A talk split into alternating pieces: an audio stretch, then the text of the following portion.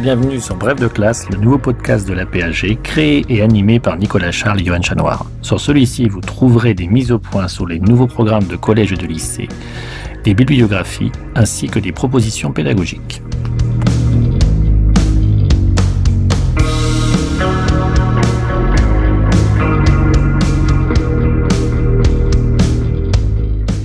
Bref de classe, c'est aussi la possibilité à chaque émission d'écouter ou de podcaster à part la partie pédagogique où un spécialiste vient présenter un document et un personnage que vous pourrez réutiliser dans vos classes.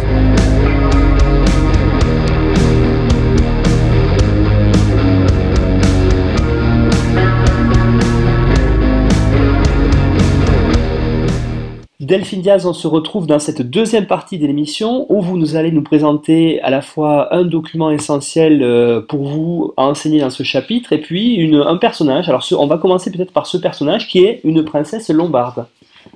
J'ai fait le choix euh, en effet de cette princesse lombarde qui s'appelle Cristina Trivulzio di Belgioioso, qui est née en 1808 à Milan, qui a été mariée très jeune à un prince milanais, Emilio Barbiano di Belgioioso, donne son nom en 1824 et dont elle se sépare assez rapidement. Et euh, c'est une princesse qui va avoir des idées politiques assez vite très, affirmées, qui s'exile à Paris à cause de son engagement au profit de la cause libérale, et qui s'établit donc euh, dans la capitale française en 1831.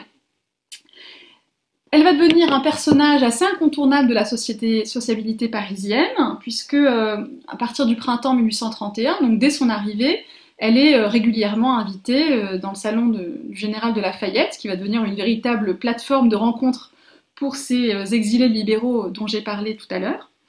Et ensuite, elle va elle-même ouvrir un salon hein, de manière régulière à partir de 1835. Un salon qui va devenir un lieu de sociabilité à la fois pour les réfugiés italiens, venus de différents États italiens, puisque on le sait, l'Italie est elle-même morcelée depuis le Congrès de Vienne, et des hommes de lettres français. Hein, je pense par exemple euh, à l'historien François-Auguste Mignet, dont elle va devenir la maîtresse, ou encore le, poète Alfred de Musset, qui fréquente aussi euh, son salon. Donc son salon est un vrai lieu euh, de discussion, un vrai lieu de sociabilité.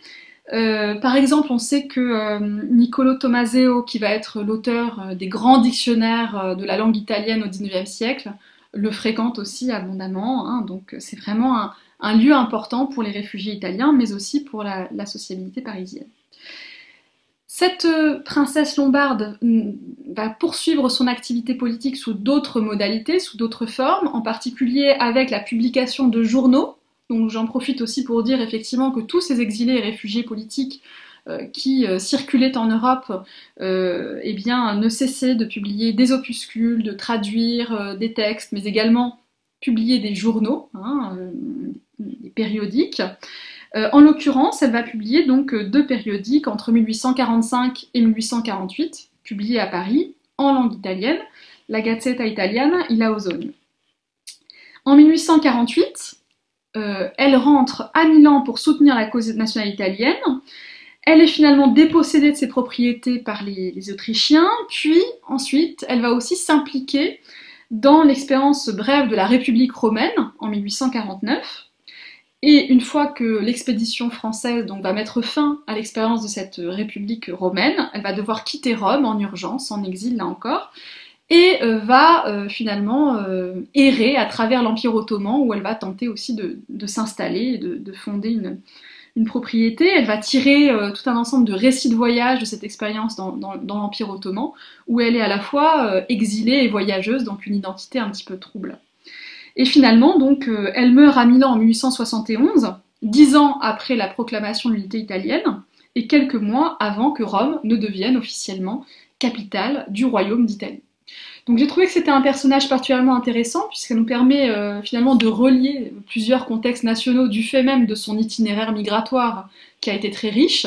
Et puis même quand elle était exilée, elle a pu faire des allers-retours entre euh, Paris et, la Lombardie. Donc ça, voilà, c'est très intéressant de voir que bah, on a de multiples identités qui se euh, superposent. Oui, c'est vrai que surtout le fait, on pense, quand on pense à Italie, vous aviez évoqué Mazzini tout à l'heure, euh, c'est vrai que c'est intéressant le, fait qu'il y ait une femme déjà. Euh, par rapport au programme, c'est bien de montrer aux élèves le rôle des femmes aussi, qui n'a pas été que secondaire dans ces mouvements nationalistes. Et du coup, vous nous proposez deux choses. Alors, vous nous proposez son portrait, hein, et puis vous nous proposez aussi un texte qui est lié à, ben, à son, à ce qu'elle a fait, à son travail. Un portrait euh, de Belgiojoso qui est réalisé par Henri Lehmann euh, à Paris en 1843. Alors là aussi c'est pas un hasard, c'est choisi ce, portrait. Donc c'est un portrait qui est euh, qui est donc peint par un Allemand, un, peintre allemand qui est arrivé en France en 1831, au moment où plein d'autres euh, exilés allemands arrivaient dans la capitale, attirés par la Révolution de Juillet. Et Lehmann donc s'est installé à Paris où il est devenu l'élève d'Ingres.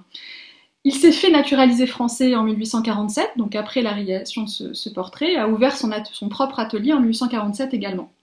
Donc là, on a un portrait de 1843 qui a été présenté au salon en 1844 et qui a été très très mal reçu par la critique, puisqu'on a reproché à Lehmann d'avoir figé euh, le, visage de la bête Jose, de l'avoir rendu laide. Donc là aussi, il y a tout un discours sur la beauté féminine qui se développe, puisqu'on estime que là, elle est représentée trop maigre, avec des, trop grands yeux par rapport au reste du visage. Donc il y a tout un, discours euh, très très normatif sur la beauté féminine euh, qui se dégage de ce portrait portrait de la belle Joso, qui est donc un véritable personnage hein, dans cette socialité parisienne. Euh, et la réception, la critique du portrait le montre, hein, Baudelaire étant lui aussi très très dur envers ce portrait réalisé par Lehmann.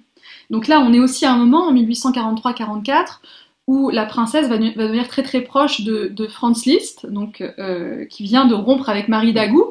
Donc on voit aussi à quel point, à travers euh, le commentaire qu'on peut faire de ce portrait, on voit effectivement combien le Paris de cette époque est un Paris éminemment cosmopolite, qui va permettre à ces différents exilés, mais aussi artistes, créateurs, peintres, musiciens, de se rencontrer et de dialoguer.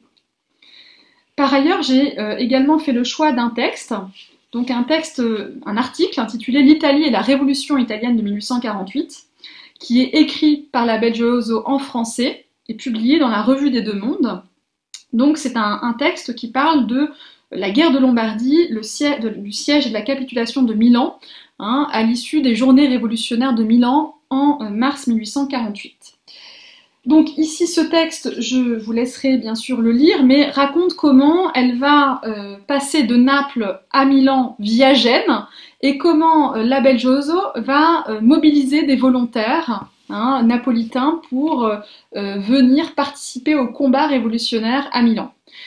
Sachant effectivement qu'elle était peu de temps avant aussi exilée en France. Donc ça nous montre aussi, à travers cet itinéraire et à travers la façon dont elle le met en scène, puisqu'il y a une véritable mise en scène, hein, c'est dans la description qu'elle fait d'elle-même dans l'article en question, elle se dépeint hein, comme une pionnière, comme euh, une femme qui donne l'initiative, qui euh, fédère euh, un ensemble de plusieurs centaines de, volontaires napolitains. Alors, ce qui est intéressant aussi dans ce texte, c'est que finalement, ça nous permet d'entrer finalement dans la vie concrète des révolutionnaires, nous raconter aussi comment se passent euh, concrètement les conditions du voyage, hein, qui sont faites à la hâte pour arriver à temps sur le théâtre de la Révolution, et euh, l'intérêt porté euh, aux conditions d'embarcation, euh, au, au, voyage lui-même, hein, donc à la traversée, hein, qui est ici euh, décrite avec euh, une abondance de détails, et également euh, l'arrivée à Milan, hein, où la belle Jose raconte comment les rues sont encore encombrées de barricades, et son émotion en voyant flotter un drapeau aux couleurs italiennes dans les rues de Milan.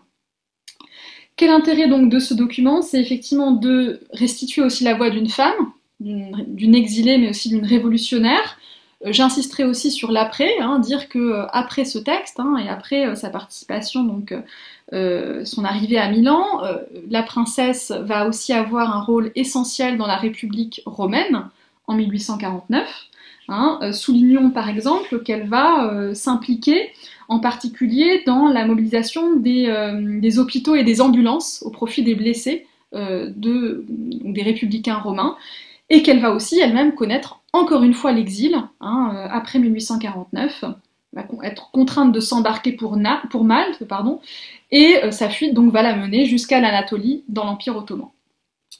Ce qui est intéressant également, c'est de dire que euh, la Belgiose n'a cessé de publier des articles à la fois sur son expérience de révolutionnaire en 1848 et en 49, mais aussi ensuite sur son expérience dans l'Empire ottoman. Elle a publié pour une grande diversité de journaux français. Hein, euh, ici, euh, on a un extrait de la Revue des Deux Mondes, mais elle a aussi publié par exemple pour Le National, et elle a aussi publié dans ces années, par exemple, pour euh, d'autres organes de presse. Hein. Je pense par exemple à la démocratie pacifique, l'organe des fourriéristes, pour lequel elle a aussi euh, publié en 1849 sur la République romaine. Donc un texte qui insiste sur les circulations révolutionnaires, mais qui insiste aussi sur les circulations de l'écrit, qui permettent aussi hein, à ces révolutions d'exister, de se faire connaître, et euh, d'avoir une mémoire lorsqu'elles sont euh, réprimées, comme beaucoup euh, de celles de 1848-49. Delphine Diaz, merci pour ce beau portrait d'une, j'allais dire, d'une inconnue célèbre, en tout cas d'une, d'une femme révolutionnaire, la princesse Belgioso. Je rappelle que vous pouvez retrouver ce portrait ainsi que le document de la, issu de la revue des Deux Mondes sur le site apag.fr. Merci Delphine Diaz. Merci.